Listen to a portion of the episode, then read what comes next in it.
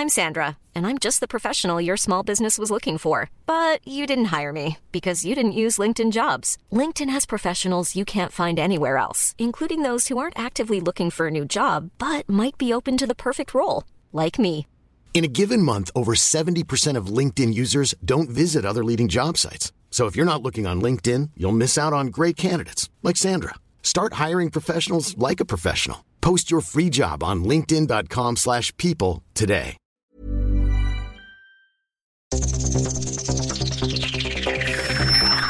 Los desafíos actuales exigen que la ciudadanía tenga la capacidad de saber, pensar y participar más que antes.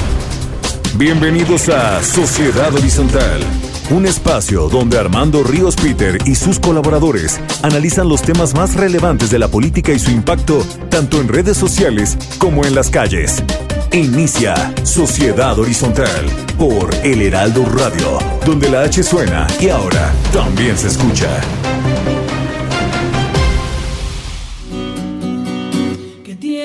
Los cielos, las calles, que tiemblen los jueces y los judiciales. Hoy a las mujeres nos quitan la calma, nos sembraron miedo, nos crecieron alas. A cada minuto de cada semana nos roban amigas, nos matan hermanas, destrozan sus cuerpos, los desaparecen. No olvides sus nombres, presidente. Hola, ¿qué tal? ¿Cómo están? Muy buen domingo, muy buenos días. Estamos escuchando Canción sin Miedo de Vivir Quintana porque aquí en Sociedad Horizontal siempre apoyaremos la lucha de las mujeres por un país que les dé seguridad y que les dé igualdad. Les damos la bienvenida a Sociedad Horizontal, la verdad que todos construimos a través de la señal del Heraldo de México. Yo soy Armando Ríos Peter y están aquí conmigo Maru Moreno. ¿Cómo estás, Maru? Buenos días. Hola Armando, buenos días. Y mi queridísimo Pedro Sáez, ¿cómo andas, Pedro? Hola Armando, muy buenos días, muy contento de estar aquí con ustedes. Padrísimo que como cada domingo nos acompañan. Muchas gracias a quienes nos apoyan también en los controles desde las instalaciones del Heraldo Radio. Un abrazote fuerte a Gabriel González. Y bueno, pues aprovechamos para enviarle saludos a la gran familia del Heraldo Radio, a quienes nos escuchan en la Ciudad de México, en Monterrey, en Guadalajara, en Nuevo Laredo, Tampico, Ciudad del Carmen, Villahermosa, Hermosillo, Nayarit, Colima. Tuxtla Gutiérrez, Tapachula, Tehuantepec y por supuesto el bellísimo puerto, mi querísimo puerto de Acapulco, que además de todo, pues ahora es puente. Un saludo afectuoso a todos. Les damos la bienvenida aquí a Sociedad Horizontal. A todos, muchas, muchas gracias por su preferencia. Maru, por favor, recuérdanos las redes. Claro que sí, en Twitter nos siguen con arroba Heraldo de México, en Facebook el Heraldo México y en Instagram arroba el Heraldo de México. Y bueno, también nos pueden escuchar online a través del portal del heraldodemexico.com.mx. Esperamos todos sus comentarios en Twitter y les agradecemos que siempre nos den con el hashtag de Sociedad Horizontal. Vimos un cambio de era, la tecnología ha provocado nuevas formas de organización y comunicación. Las jerarquías tradicionales pierden su valor a pasos agigantados y hoy el diálogo es el motor para entender que la verdad cotidiana la construimos todos, especialmente si lograrnos ponernos en los zapatos del otro. Y entrando en materia, eh, hoy tendremos, como cada domingo, un análisis con los temas más calientes de las redes sociales. Esta información es cortesía de Metrix, conocer la verdad de una sociedad digital. Yo empezaría, Maru, empezaría Pedro, haciendo una consideración creo que el tema de mujeres va a ser muy, muy, muy importante que lo tratemos, lo que está pasando allá en Quintana Roo. Creo que hay, un, hay, que darle un enfoque muy, muy, muy especial a ese tema. Vuelve a ponerse en relevancia el asunto de los feminicidios, pero no hay que dejar de lado eh, eh, que en el contexto internacional este tema de pues la problemática que se está viviendo en los Estados Unidos eh, después de la elección eh, ha habido pues eh, señalamientos de parte del presidente Donald Trump de que hubo fraude electoral allá, de que hubo eh, pues eh, una serie de consideraciones de, de, que, que, se tienen que llevar a la corte porque pues las boletas no estuvieron verificadas, porque llegaron muchas boletas que no fueron solicitadas por los ciudadanos y ha venido haciendo un planteamiento que me parece que hay que revisar con toda claridad. Aquí en Sociedad Horizontal, pues nos interesa ver y entender todas las aristas de una misma problemática.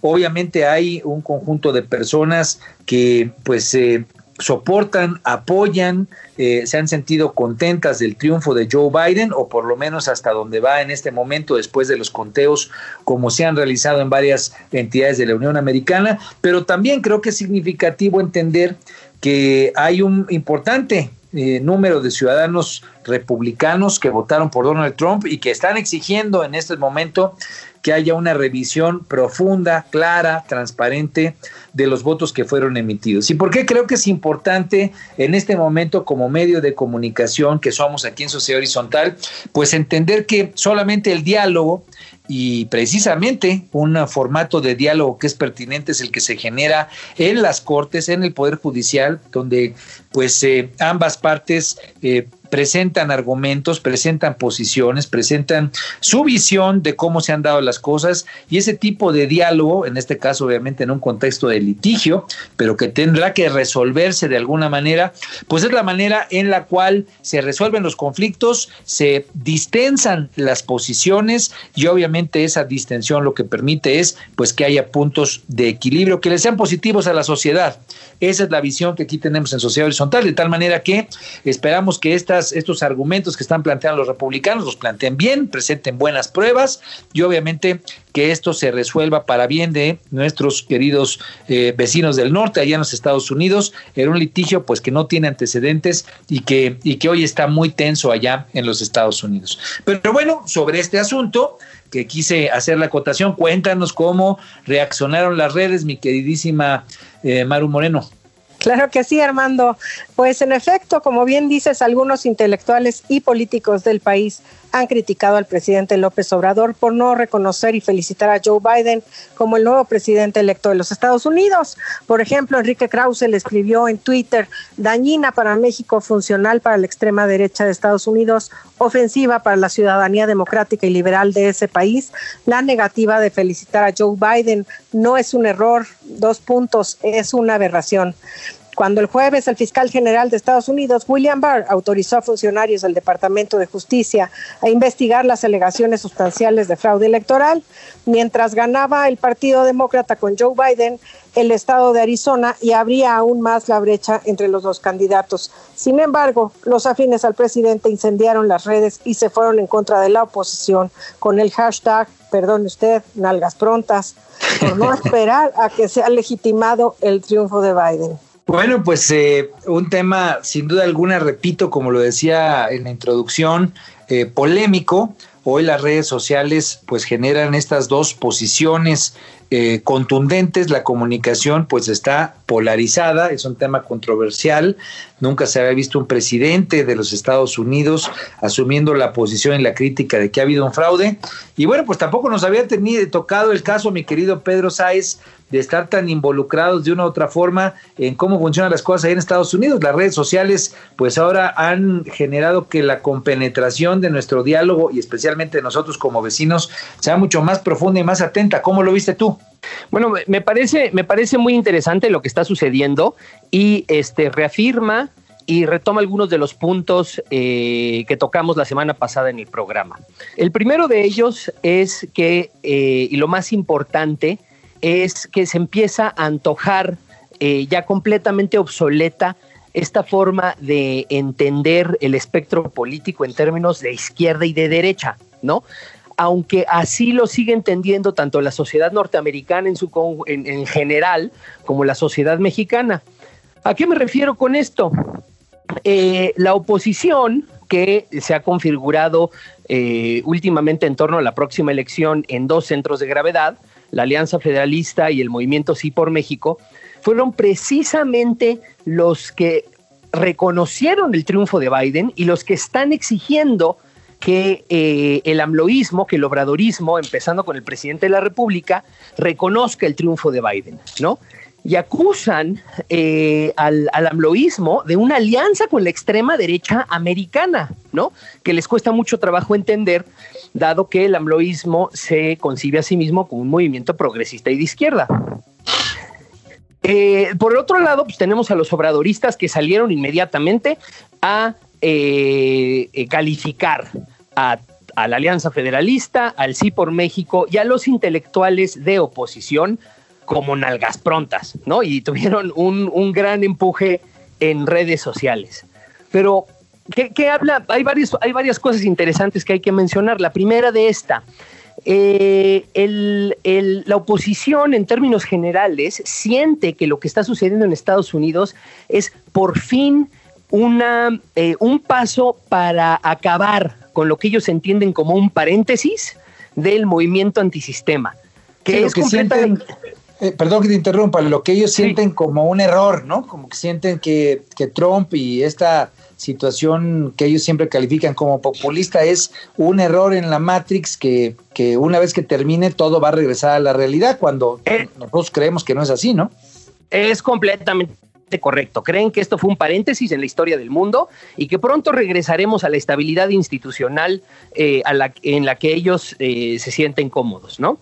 Eh, pero no, no, eso es un error porque el trompismo, aunque haya perdido la presidencia de la República en Estados Unidos, nunca ha tenido más votos. O sea, al fin y al cabo la diferencia tuvo más votos en esta elección Trump de la que tuvo en la pasada contra Hillary Clinton. ¿Qué quiere decir eso?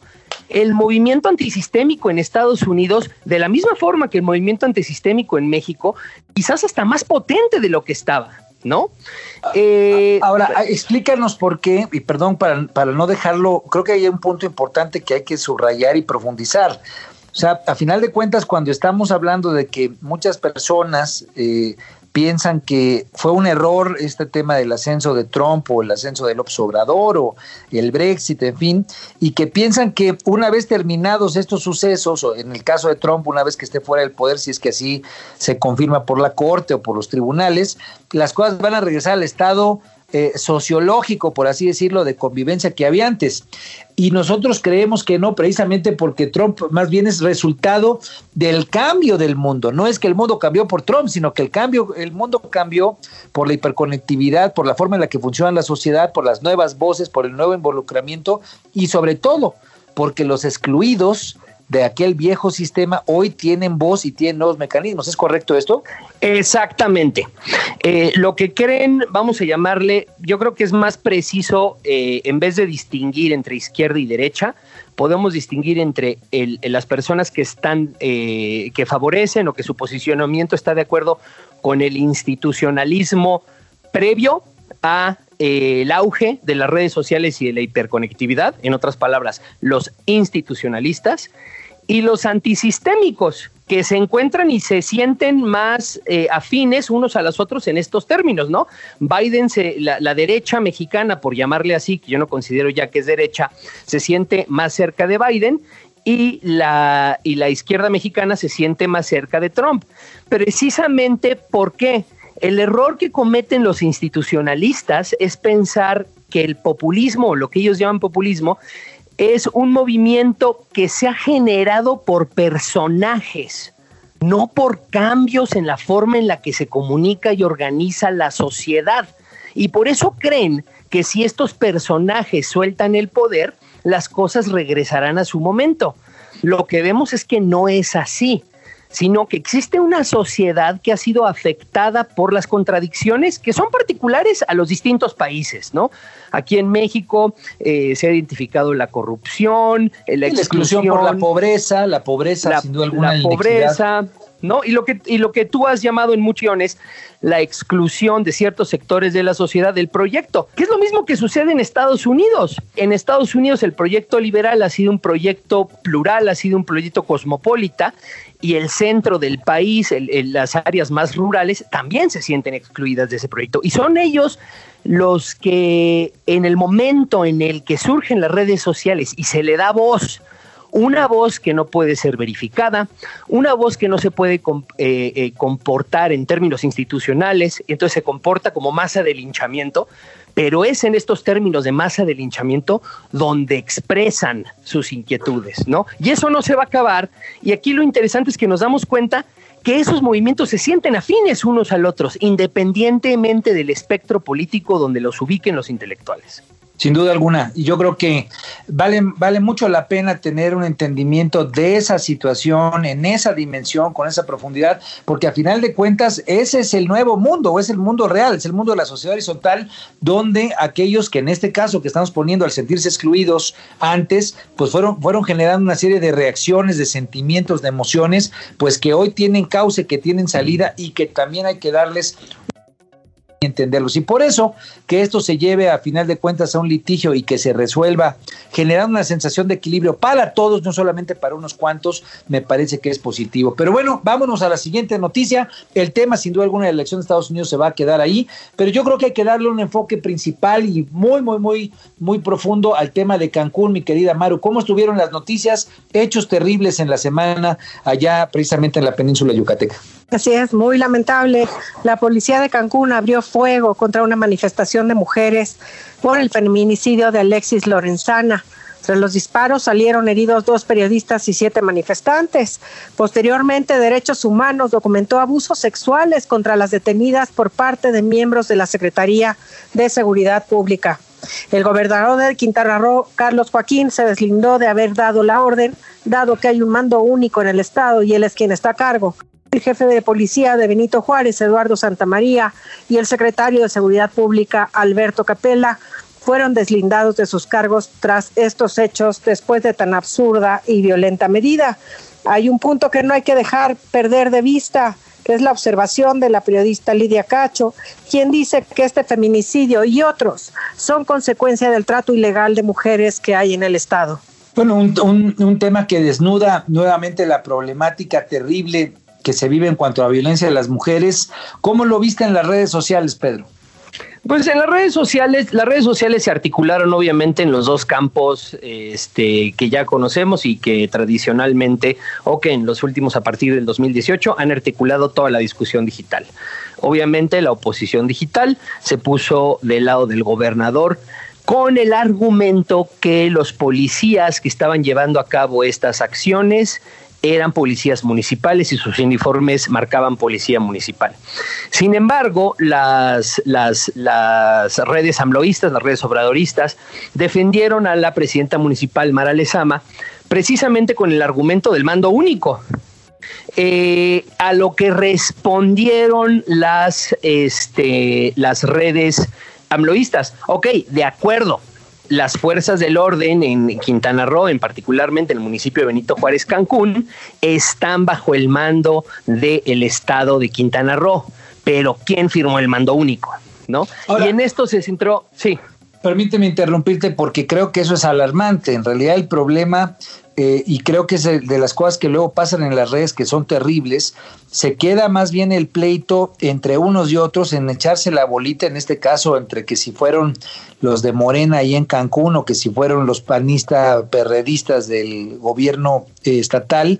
Y el problema real es que eh, pues hubo un ataque directo frontal a mujeres donde el problema profundo es que Alexis Lorenzana fue eh, asesinada y que la manifestación era una manifestación precisamente para volver a señalar el grave problema que hay respecto a, los feminicidios y respecto a, lo, que, lo que significa la violencia contra las mujeres. ¿Tú cómo lo ves en ese sentido? Para no perdernos por realmente entre que los pleitos que luego son absurdos y que muchas veces son medio manipulados, que si por el gobierno estatal, que si por el gobierno eh, federal, que si por las redes que se vuelven un poco, poco absurdas en cuanto al análisis de esto. ¿Cómo lo vieron, por ejemplo, las feministas esto? Ah, no, por supuesto. En este caso, obviamente, eh, la articulación digital que sigue esta línea y que es posiblemente, y a mi opinión lo es, la línea más objetiva, fueron precisamente las articulaciones digitales feministas, que lo que pues dijeron es, a ver, nos vale madre si esto es el Estado o el municipio, ¿no? Pues sí, por supuesto, claro.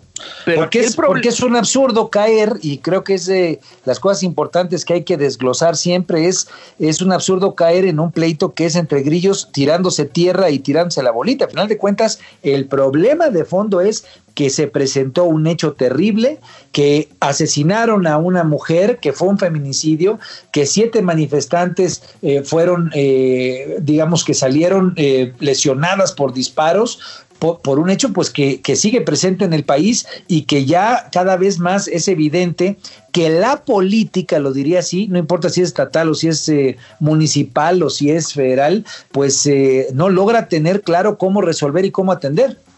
Por supuesto, y es eh, todos los, todos los, todas las, las discusiones digitales que involucran feminismo, tienen la suerte de tener un movimiento digital y en tierra articulado que defiende la causa y, y argumenta de forma transversal eh, la politización que se genera, ¿no? O sea, en este caso en particular tienes de un lado a los azules y de un lado a los rojos que están peleándose por eh, deslindarse y echar la bolita, y las feministas tienen la potencia suficiente precisamente para señalar esto. Dejen de echarse la bolita, no se trata de eso. Y qué bueno que la tengan y me parece que es ahí donde se ve cómo la sociedad horizontal pues tiene capacidad de articularse para defender valores que van muy por encima de lo que luego la política no logra ver y que por la miopía del conflicto y de ver quién puede perder una elección o quién puede ganarla, pues pierde de vista lo que es la empatía con una causa tan profunda como, como que una mujer haya sido asesinada y que me parece que no,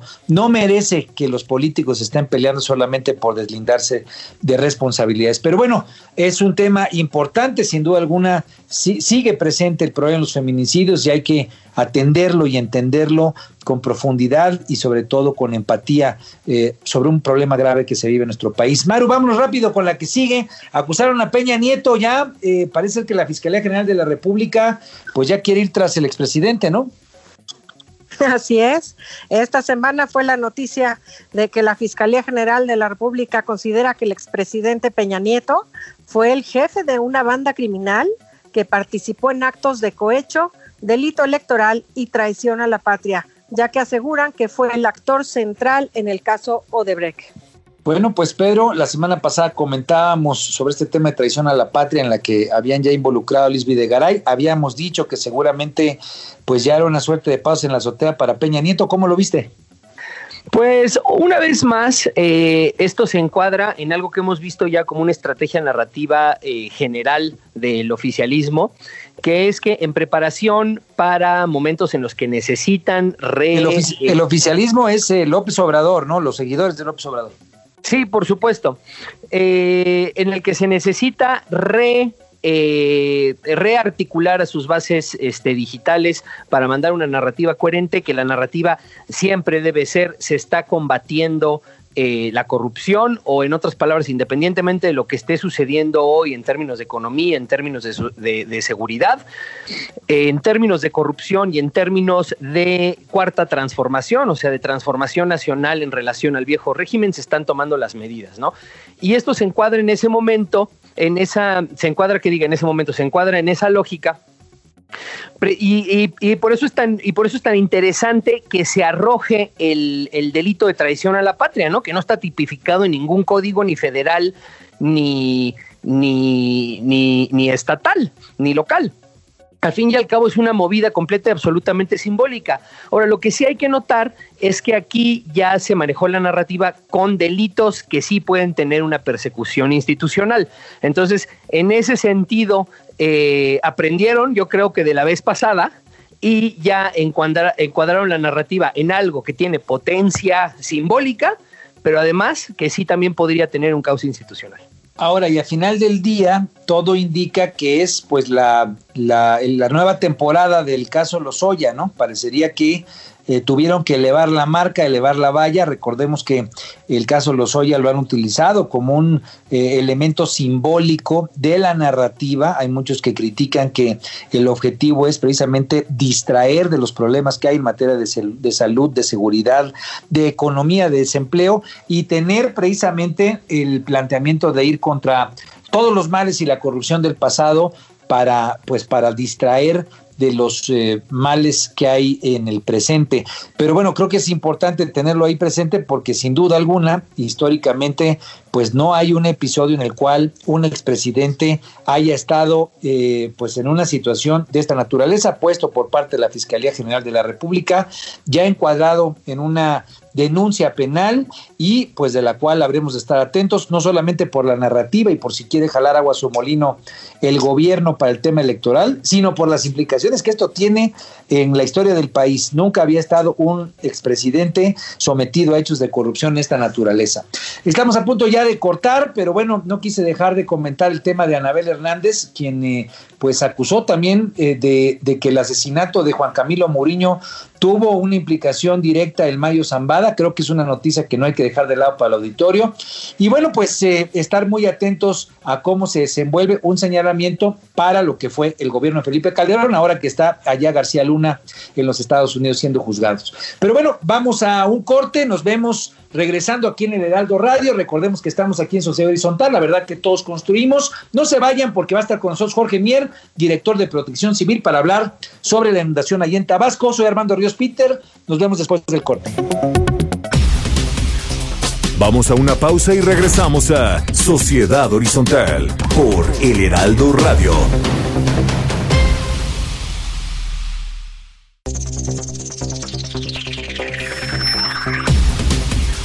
Regresamos a Sociedad Horizontal por El Heraldo Radio.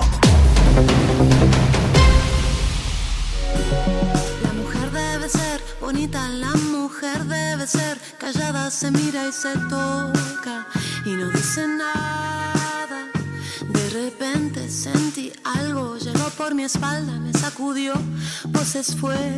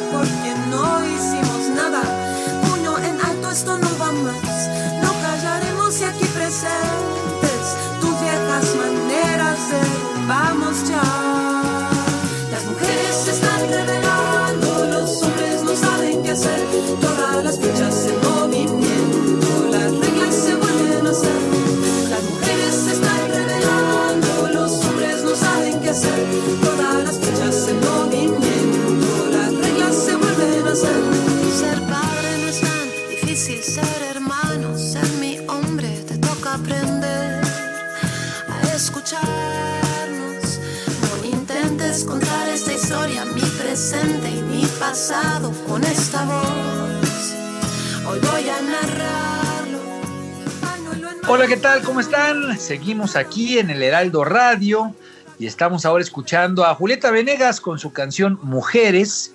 Gracias por seguir con nosotros. Esta información eh, que les presentamos de Sociedad Horizontal, la verdad que todos construimos, es cortesía de Metrix. Y bueno, pues yo, eh, como saben, soy Armando Ríos Peter y le agradezco mucho que continúen conmigo aquí Maru Moreno y Pedro Sáez. Y pues esta mañana, la verdad es que me siento muy contento y muy agradecido de que esté con nosotros Jorge Mier, él es el director de protección civil en nuestro querido estado de Tabasco. Bienvenido, mi querido Jorge, ¿cómo estás? Armando, muy buenas tardes. Me da mucho gusto saludarte, saludar a todo tu auditorio. Co- Contentísimos de, de tenerte aquí presente y bueno, obviamente eh, agradecidos de que nos puedas dar información fresca sobre cómo está la situación allí en Tabasco.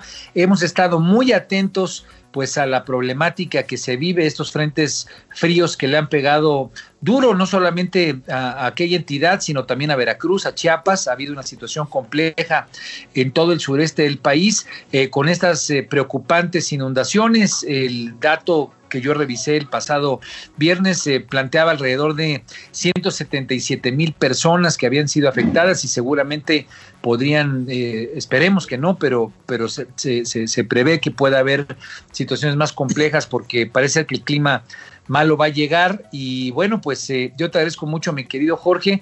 Antes que nada, eh, quisiera preguntarte cómo está la situación en este momento allá en la entidad. Bueno, este, pues sí, complicada, por supuesto. Desde luego llevamos algunos días que ha dejado de llover, sin embargo, pues las inundaciones todavía continúan, el agua queda todavía eh, estancada en algunas colonias, en algunas comunidades. Em, va cambiando la situación obviamente día a día. Los primeros días que nos llovió mucho, pues se inundó gran parte de la ciudad de Villahermosa, los municipios de la sierra fueron los más afectados y después fueron cambiando poco a poco las cosas con el incremento en las lluvias, sobre todo en la zona de la presa Peñitas, empezó a llenar la presa y entonces los técnicos de CFE eh, tomaron la decisión de abrir la presa, desfogar y estas aguas que vienen eh, pasan por la compuerta del Macayo y se dividen un 30% por el río Carrizal que viene a la ciudad de Villahermosa y un 70% por el río Samaria que va a la zona Chontal, primero a la zona Chontal de Nacajuca y después se extiende por otras partes de la Chontalpa. Y el gobernador, pues tratando de evitar afectaciones mayores en Villahermosa, que ya tenía problemas, decidió que se cerrara la compuerta del Macayo y entonces el agua se contuvo ahí y se fue por el río Samaria a la zona Chontal y eso nos afectó esta parte del estado también. Posteriormente, los ríos de la sierra pues empezaron a, traernos más agua hacia la planicie eh, por, este, la corriente que viene arrastrando nos complicó más las cosas aquí en Villahermosa y esa agua nos llenó toda la planicie, sobre todo la zona rural del municipio de Centro, que es donde se encuentra la capital, eh, afectando también zonas indígenas, eh, principalmente en Tamulte de la Sabana. Posteriormente también se vino la creciente en el río Tulijá, que viene de Salto de Agua, Chiapas, eh, atraviesa por Salto de Agua, Chiapas, también de la Sierra de Chiapas, pero por ese lado más al centro del estado. Y junto con el río Puscatán, que también presentó crecientes muy importantes, nos inundó pues prácticamente todo el municipio de Macuspana. Y finalmente, ya los últimos días, las lluvias de Guatemala han hecho que crezca también el nivel del río Usumacinta, afectándonos las zonas bajas y muchas, muchas eh, amplias zonas de regulación, pero también algunas comunidades cercanas al río a lo largo de toda la cuenca de los Usumacinta, en Jonuta, en Tenosique y finalmente en Pantanos de Centla. Al día de hoy tenemos cuatro municipios que son nuestro foco de atención, además de centro que todavía estamos trabajando en varias colonias, incluso algunas que ni siquiera hemos podido llegar, eh, tenemos cuatro municipios principalmente, Centla, Nacajuca, Macuspana y Jalpa de Méndez, son donde tenemos en este momento la mayor afectación, sin que descuidemos el resto del estado. Prácticamente todo el estado eh, ha tenido afectaciones por eh, los efectos de estos frentes fríos 9 y 11. Ah, una pregunta, Jorge, para el auditorio y para que tengan claro. Obviamente, pues cuando uno ve las imágenes de, avenidas que están pues convertidas en, ríos o digamos en, estancamientos de agua, como tú lo comentas, tal vez aquí la, pregunta es eh, ¿cómo, ¿cómo, esta situación, digamos, eh, está afectando, digamos, directamente la vida cotidiana de las personas. Eh, eh, digamos, siempre en este tipo de situaciones lo, delicado, lo preocupante es el acceso a agua potable, el acceso a víveres.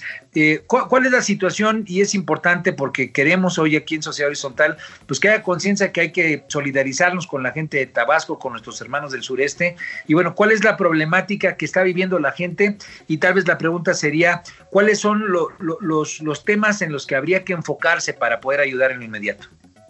Sí, bueno, desde luego todavía estamos trabajando en muchos lugares, estamos eh, eh, colocando bombas para sacar el agua, estamos colocando costalería para evitar que el agua se pase de un lugar a otro y continúen las, las afectaciones eh, en estas personas.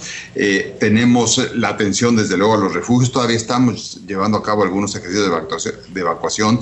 Tenemos 357 refugios temporales y en ellos ya tenemos eh, más de 18 mil personas, entre mujeres, niños, eh, adultos mayores, tenemos 79 personas con discapacidad en los refugios. Adicionalmente, la Secretaría de Salud abrió un, abrió un refugio especial para mujeres embarazadas para darles su atención. Se ha aislado, desde luego, también a las personas que sean sospechosas de COVID para que, eh, para que no tengan contacto con el resto de la población. Pero muchas otras personas, porque así se, se recomendó desde un principio, se fueron a este con familias, con incluso mucha gente con mayores posibilidades de recursos, se fueron a hoteles, eh, en fin, no solamente son estas 18 mil o 19 mil personas que tenemos en los refugios temporales, sino que muchos otros que no fueron a los refugios temporales y que se fueron a resguardar a otro lado. Mucha gente, mucha gente en las comunidades de muy escasos recursos está en las carreteras, con toldos de lona o de nylon, de lo que pueden, y ahí están acampando. La mayoría de ellos porque no se quieren ir muy lejos de sus casas, porque quieren estar al pendiente para que no les vayan a robar lo, poco o lo mucho que se salvó de la inundación. Mm, hay mucha más gente afectada de la que tenemos en los refugios temporales. ¿Qué es lo que se requiere? Bueno, pues les estamos acercando alimentos, les estamos acercando agua, agua para beber, estamos trayendo plantas potabilizadoras también y pipas para llevar agua para la higiene personal, para el lavado, quiera. Eh, nos hacen falta, por ejemplo, los Bactor para poder hacer ya la limpieza. Una vez que logramos sacar el agua, pues hay que hacer la limpieza de los drenajes, eh, la limpieza ya profunda de las calles, sacar todo el lodo que quedó acumulado.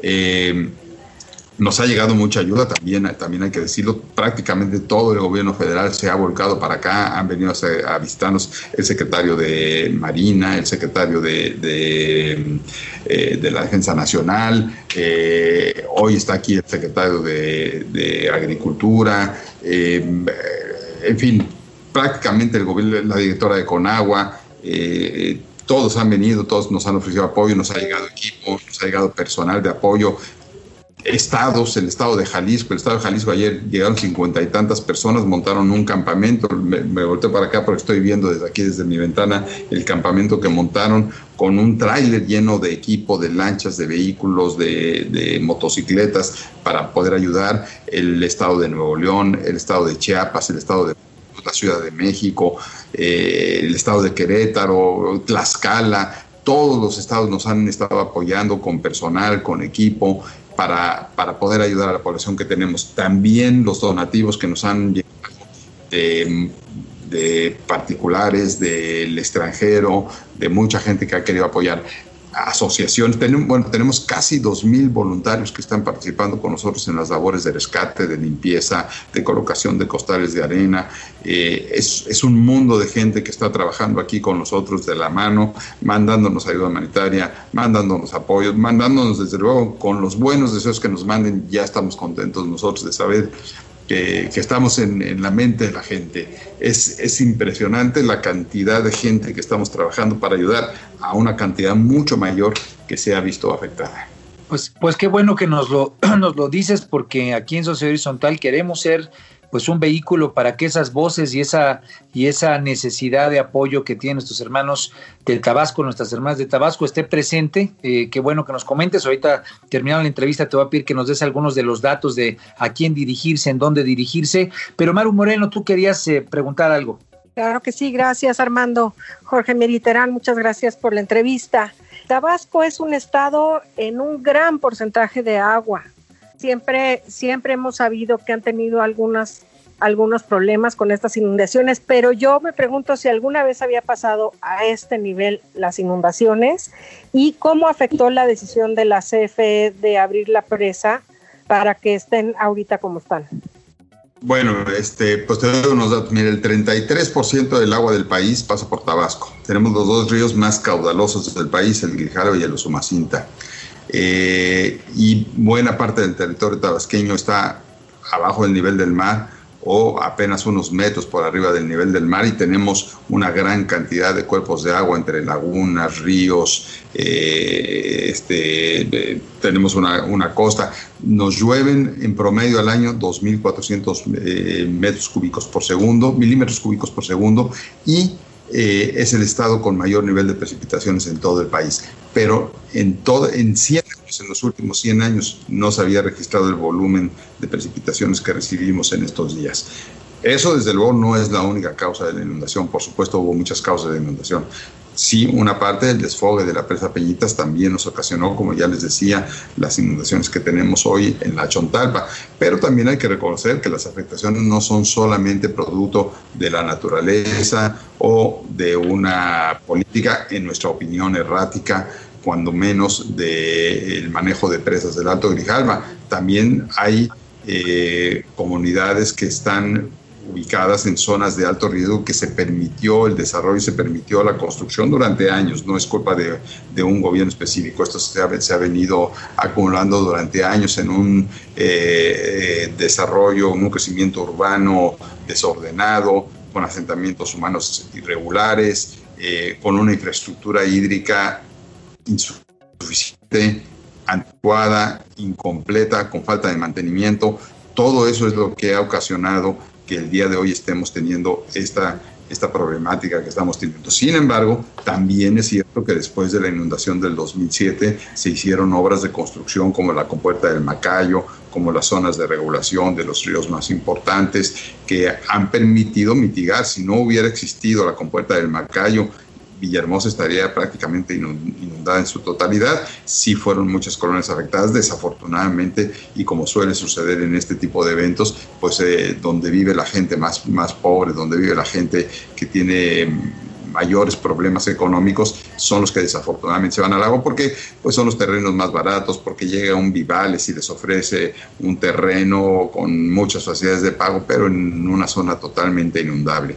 Eh, esas son todo ese, todo ese conjunto de causas es lo que ocasionó eh, la inundación y el problema que tenemos hoy en Tabasco, que estamos tratando de afrontar, que no hemos podido llegar a todos los lugares, como les decía yo antes. Obviamente que le ofrecemos disculpas porque no tenemos cara para decir a la gente que nos aguanten, que nos tengan paciencia. Eso no, no, no creo que sea lo, decente ni lo correcto tenemos que hacer todos nuestros esfuerzos, nuestros mejores esfuerzos para llegar, pero sí han sido insuficientes. Eh, y bueno, pues poco a poco estamos tratando de acudir a esos lugares a donde no hemos podido ir. Jorge, preguntarte, el problema este de que se haya quedado estancada el agua, por lo menos para, detallarlo más o para entenderlo más, ¿a qué se debe? Digamos, hubo una precipitación sin duda alguna muy fuerte, pero ¿qué fue? ¿Que se, se, taparon los conductos o simple y sencillamente que fue tal la cantidad? Te lo comento porque a mí me tocó ver algo parecido en el caso de Guerrero, donde en la comunidad de Tixla, ya en uno de los, de los espacios eh, guerrerenses, pues tuvimos un tema de que creció la laguna y se quedó pues prácticamente un mes, dos meses en esa situación. Eh, eh, es, es, algo parecido lo que está pasando ahí en Tabasco o es algo que prevemos que en los próximos días, una vez que bajen, digamos, las, las precipitaciones o, o, qué es lo que tiene que ocurrir pues para que esta, estos asentamientos de agua se escurran? Mira, tenemos, es un año donde el, el, nivel de precipitaciones ha sido muy alto. Ya al día de hoy hemos sobrepasado la media anual de todo un año. O sea, al, al principios de noviembre, faltando dos meses para que termine el año, ya sobrepasamos el nivel de precipitaciones de lo que normalmente llueve en un año en Tabasco, pero principalmente los dos últimos meses, septiembre y octubre, fueron eh, extraordinariamente, eh, eh, cayó mucha lluvia en estos dos últimos meses. Entonces el suelo está saturado. Nos llueve en la sierra, nos llueve aquí en la planicie, se inunda la planicie y luego nos viene bajando toda el agua de la sierra a través de los ríos pero ya no encuentra, normalmente la mitad del agua que llueve se filtra y la otra mitad escurre a través de, los ríos. En esta ocasión ya el agua ya no puede filtrar porque ya el suelo está saturado. Entonces toda esa agua que llovió está buscando su cauce, está caminando por los ríos y la cantidad de agua que nos llega a la planicie no es mucho mayor a la que puede salir a través principalmente del río Grijalva. Entonces, aquí es donde se estanca, por eso se nos queda, se nos queda en la ciudad de Villahermosa, se nos queda en la zona de Tamulte de la Sabana y sigue su paso, pero ya muy lentamente. Pero además de eso, el río Grijalva se va a encontrar con el Usumacinta y ahí tiene un nuevo tapón. Y eso impide que, que, el agua siga su, su, su, flujo normal.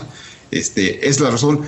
Venimos de una inundación de, de principios de octubre es decir, un mes después nos llega la siguiente que es mucho mayor, pero que todavía teníamos algunas, algunos lugares, algunas comunidades, algunas colonias que todavía no acaban de salir de la inundación de un mes antes.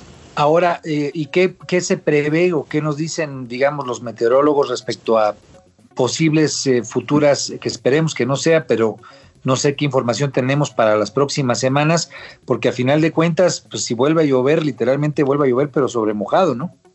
Sí, por supuesto. Y tenemos, y tenemos un pronóstico de precipitaciones. Eh, afortunadamente bajó de ayer a hoy, bajó un poquito el pronóstico, pero sí eh, para el domingo, lunes, tenemos pronóstico de lluvias entre 50 y 75 milímetros eh, para todo el estado, con superiores de 75 a 150 en la sierra. Sí es una situación de cuidado. Desde luego estamos preparados con toda la gente y todo el equipo que tenemos aquí trabajando pues este, vamos, vamos a tener una capacidad de respuesta mayor, pero también todavía no acabamos de salir de la problemática anterior. Y después, dentro de unos 6, 7 días más, viene un nuevo frente frío también con un nivel de precipitaciones similares. Obviamente es un pronóstico eh, más difícil porque, porque es a a más largo tiempo, pero que se puede combinar además con un ciclón tropical, con un sistema tropical que se está generando en, Centroamérica. Todo eso hay que darle seguimiento, por supuesto, para saber qué, afectación puede tener. Pero hay que decirlo, lo que nos afectó ahora son los frentes fríos 9 y 11 son 53 los que están, son 53 los que están este, pronosticados para el estado para, este, para esta temporada que termina en mayo. Eh, eh, de la, de la, del total de frentes fríos que se pronostican para un año, aproximadamente la mitad pasan por Tabasco. Es decir, estamos empezando. Ciertamente los más fuertes son en la temporada de septiembre a noviembre. Sí vamos a tener más frentes fríos que atraviesen el estado. Afortunadamente esperamos que sean mm, con menos potencial lluvioso. Maru Moreno. Sí, sabemos que el Fonden se eliminó a partir del 2021, pero supuestamente en este año debería de estar funcionando. ¿Cómo les ha llegado? Así es, este, ya emitimos las declaratorias de emergencia. Prácticamente todos los municipios del estado, con excepción de Paraíso, fue el único que no alcanzó por los parámetros que tiene con agua, fue el único que no alcanzó a entrar en la declaratoria de emergencia. Eh, el resto de los municipios, de hecho, son cuatro declaratorias de emergencia que se fueron emitiendo conforme fue llegando las afectaciones a ellos y donde están todos los municipios. Eh, ya nos empezó a llegar ayuda humanitaria del Fonden, ya se hicieron los eh, o, se, o se establecieron los comités de evaluación de daños para poder tener acceso a recursos para recomponer la infraestructura dañada. Así es que afortunadamente, a pesar de la desaparición del Fonden, todavía alcanzamos a entrar con esta contingencia. Jorge, eh, estamos a punto de cerrar el programa, pero sin duda alguna es importante escuchar de parte tuya qué, le, hay que, hay que plantearle a la sociedad horizontal, a la sociedad que nos escucha, de apoyo a la gente en Tabasco en este momento. Bueno, ya, les decía yo, las necesidades, pues son, son, muchas las necesidades, la gente perdió todo, eh, pues necesitan ropa, necesitan domésticos, necesitan comida, necesitan agua para beber, eh, estamos recibiendo mucho, mucho apoyo de muchas organizaciones nacionales e internacionales y, eso es, lo que se requiere. Eh, todos los donativos, desde luego, pues van a ser bien recibidos. Eh, todo el apoyo que se nos quiera proporcionar, por supuesto que siempre será bienvenido. La gente lo necesita. No vamos nosotros a poner trabas al respecto la, única cuestión que les pediríamos en todo caso, quienes vayan a donar ropa o quienes vayan a donar artículos, por ejemplo, artículos de cocina, pues que sean cosas que estén en buenas condiciones, que no, que no nos vayan a traer, eh, pues así la ropa que ya vamos a tirar a la basura, o lo que ya está roto, lo que ya está en malas condiciones. Eh, necesitamos apoyar a la gente y, y, pues vamos a apoyarla de manera decente. Medicinas es muy delicado donativo de medicinas porque hay que checar fechas de caducidad, eh, hay, hay un tráfico de medicinas que pudieran no ser conveniente donarlas, entonces preferiblemente medicamentos no, no, no, no, no se aceptarían, pero fuera de eso todo lo demás seguramente será bienvenido. Y desde luego, pues este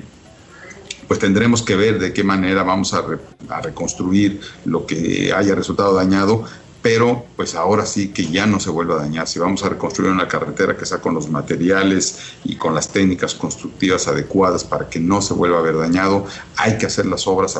Es mucha inversión, entendemos que es mucho el dinero que se requiere, pero hay que hacer las obras hidráulicas para mitigar los daños. Estamos conscientes que Tabasco siempre se va a inundar.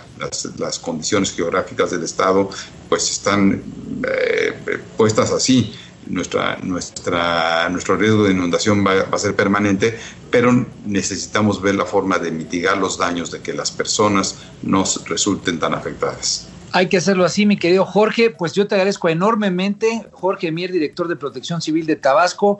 Un abrazo fuerte, obviamente solidario a todos nuestros paisanos y paisanas ahí en Tabasco. Y bueno, pues aquí en Sociedad Horizontal tienen obviamente un aliado. Un saludo también afectuoso al gobernador. Y que sepan, mi querido Jorge, pues que estamos aquí pendientes. Y pues eh, aprovecho ya para cerrar eh, con todo nuestro auditorio agradecerles enormemente la presencia aquí, agradecerles enormemente que estén en Sociedad Horizontal y nos vemos aquí a las 11 de la mañana el próximo domingo, como cada, como cada domingo que estamos presentes aquí por el Heraldo Radio. Muchas gracias, Maru, muchas gracias, Pedro. Soy Armando Ríos Peter y nos vemos la próxima semana, como siempre, con la información de Metex.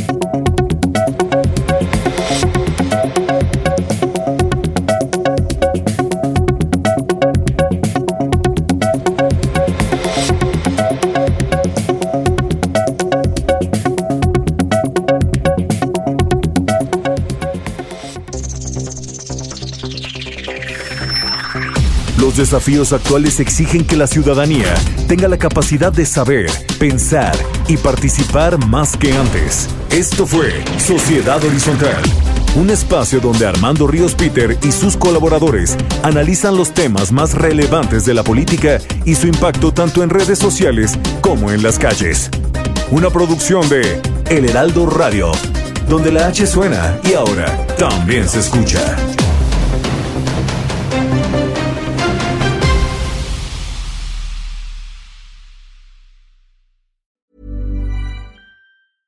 Hey, it's Danny Pellegrino from Everything Iconic. Ready to upgrade your style game without blowing your budget? Check out Quince. They've got all the good stuff shirts and polos, activewear, and fine leather goods, all at 50 to 80% less than other high end brands. And the best part? They're all about safe, ethical, and responsible manufacturing. Get that luxury vibe without the luxury price tag. Hit up quince.com slash upgrade for free shipping and 365 day returns on your next order. That's quince.com slash upgrade.